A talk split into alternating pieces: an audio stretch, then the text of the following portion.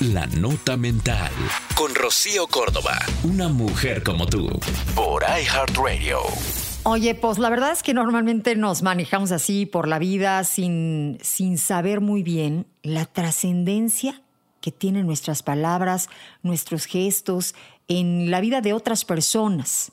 Julio Cortázar decía, si te caes, te levanto, y si no, me acuesto a tu lado. Qué bonita frase.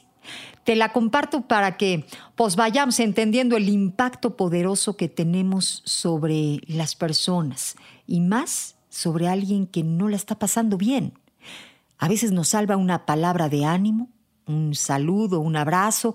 Vamos, el que simplemente eh, te presentes con esa persona, el que la invites a, a tomar un café, el hecho de escuchar con atención, hacer una llamada, regalar unas palabras, un consejo, bueno, a veces literalmente un chiste, ¿no?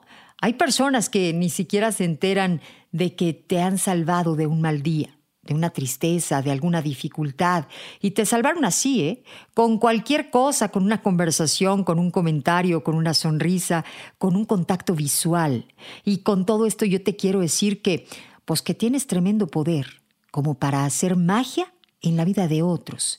Bastan los más simples trucos, mucho amor para lograrlo, empatía y sobre todo buena onda. Esto fue La Nota Mental con Rocío Córdoba, una mujer como tú, por iHeartRadio. iHeartRadio.